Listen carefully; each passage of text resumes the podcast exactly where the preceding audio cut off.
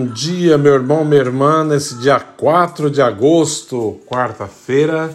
Hoje celebro o Dia do Padre, dia de São João Maria Vianney. É por isso que eu coloquei essa música inicial como chamado, né?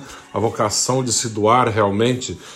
É, no Brasil, sei que celebraram o primeiro final de semana de agosto, o dia, a vocação sacerdotal mas o dia certo é o dia 4 de agosto, né? É o dia de São João Maria Vianney, patrono dos padres diocesanos. E o evangelho de hoje nos fala é de São Mateus, naquele tempo Jesus retirou-se para a região de Tiro e Sidônia. Eis que uma mulher cananeia, vindo daquela região, pôs-se a gritar: Senhor, filho de Davi, tem de piedade de mim. Minha filha está cruelmente atormentada por um demônio. Mas Jesus não lhe respondeu palavra alguma. Então seus discípulos aproximaram-se e lhe pediram: Manda embora essa mulher, pois ela vem gritando atrás de nós. Jesus respondeu: Eu fui enviado somente às ovelhas da, perdidas da casa de Israel. Mas a mulher, aproximando-se, prostrou-se diante de Jesus e começou a implorar: Senhor, socorre-me. Jesus lhe disse: não fica bem tirar o pão dos filhos para jogá-los aos cachorrinhos. A mulher insistiu: É verdade, senhor, mas os cachorrinhos também comem as migalhas que caem da mesa de seu dono. Diante disso, Jesus lhe disse: Mulher, grande é a tua fé, seja feito como tu queres. E daquele e desde aquele momento a sua filha ficou curada. Palavra da salvação. Glória a vós, Senhor. É, o evangelho de hoje ele é um pouco assim polêmico, porque muitas pessoas falam: "Nossa, mas como Jesus tratou essa mulher dessa maneira, né?" Falar que não ficava bem jogar o, o pão dos filhos aos cães. Tem todo um contexto histórico, é claro o povo da, os cananeus, né, eles adoravam outros deuses, era um povo pagão, totalmente longe dos preceitos do Deus de Israel, né, totalmente longe do Deus verdadeiro. Então, quando Jesus passa por essa região, essa mulher vem gritando, pedindo, ele vai dizer: Eu vim primeiro para libertar e salvar as ovelhas da casa de Israel. Porque aquela mulher, na verdade, não fazia parte, ela era fora, não era do povo realmente chamado. Mas pela insistência da mulher, Jesus veio nela a fé que ela tinha. Quando ela fala, realmente, eu sei que não pode jogar o pão dos filhos aos cães, mas também os cachorrinhos comem das migalhas que caem da mesa de seus donos. Com essa resposta, Jesus viu naquela mulher o tamanho da sua fé e fez aquilo que ela tanto queria: libertar a sua filha, que era atormentada por um demônio há muito tempo e sofria muito. A partir daquele momento, a criança, aquela menina, ficou libertada pelo tamanho da fé da mãe, né? que insistiu, mesmo sabendo que não era merecedora, mesmo sabendo que não tinha direito, mas ela, ela implora porque ela confia, mesmo ela não sendo daquela caminhada de fé, de consciência, mas ela, prostrando-se diante dele, ela confia, ela vê em Jesus a única esperança para libertar a filha. Que hoje você, eu, todos nós, possamos ver no Senhor a nossa única certeza, a nossa única esperança. É dele que nos vem a vida, é dele que nos vem a salvação. Mesmo que não merecemos mas quando nos humilhamos à presença do Senhor, a sua misericórdia é maior do que qualquer merecimento que temos. O Senhor volta o seu olhar misericordioso e liberta e transforma toda e qualquer situação. São João Maria Vianney, hoje, com admiração, alegremos-nos com a santidade de vida do patrono de todos os vigários Conhecido por cura de ar, São João Maria Vianney nasceu em Dardilly, Dardilly no ano de 1786 e enfrentou o difícil período em que a França foi abalada pela Revolução Napoleônica. Camponês de mente rude, proveniente de uma família simples e bem religiosa, percebia desde cedo sua vocação ao sacerdócio, mas antes de sua consagração chegou a ser um desertor dos exercícios, do exercício, desculpa-me, um desertor do exército, pois não conseguia acertar o passo com o seu batalhão. Imagina, coitado, ele não conseguia acertar nem as marchas que tinha do exército, né? Foi excluído.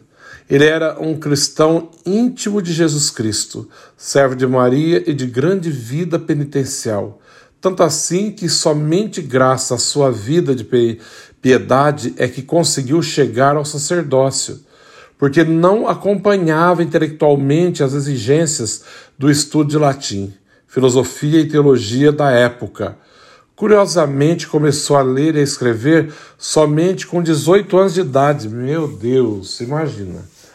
João Maria Vianney, ajudado por um amigo vigário, conseguiu tornar-se sacerdote e aceitou ser pároco na pequena aldeia pagã chamada Ars, onde o povo era dado aos cabarés, vícios, né? tudo que, que não prestava, né?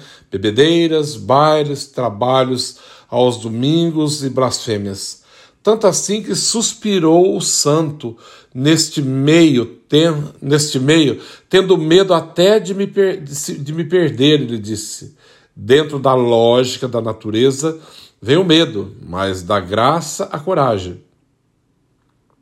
Com o rosário nas mãos, joelhos dobrados diante do Santíssimo, testemunho de vida, sede pela salvação de todos e enorme disponibilidade para catequizar o santo, não só atende o povo local, como também ao de fora, no sacramento da reconciliação. Dessa forma, consumiu-se durante 40 anos por causa dos demais, chegando a permanecer 18 horas dentro de um confessionário, alimentando-se de batata e pão.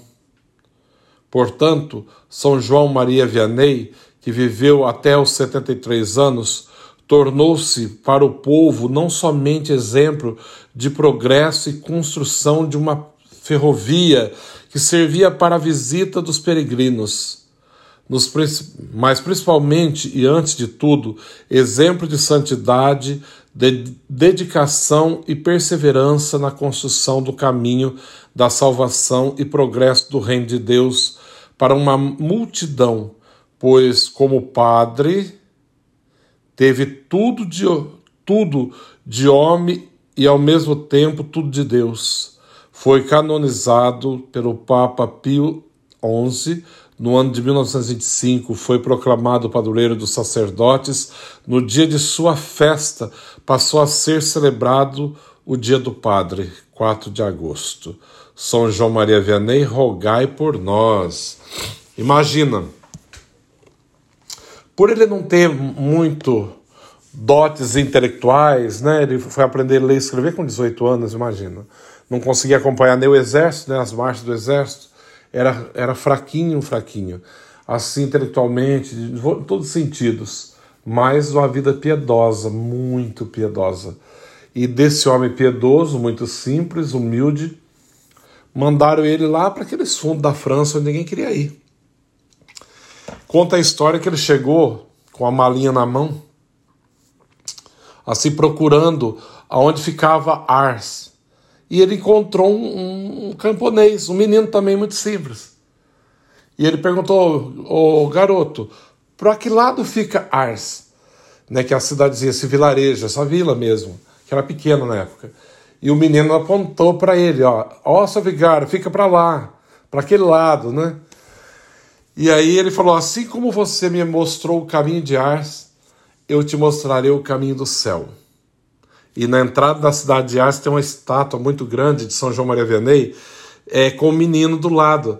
E o menino apontando para o lado da cidade de Ars e João Maria Vianney mostrando para ele o céu, indicando o céu. Então, o papel do padre é esse: mostrar às pessoas o caminho do céu.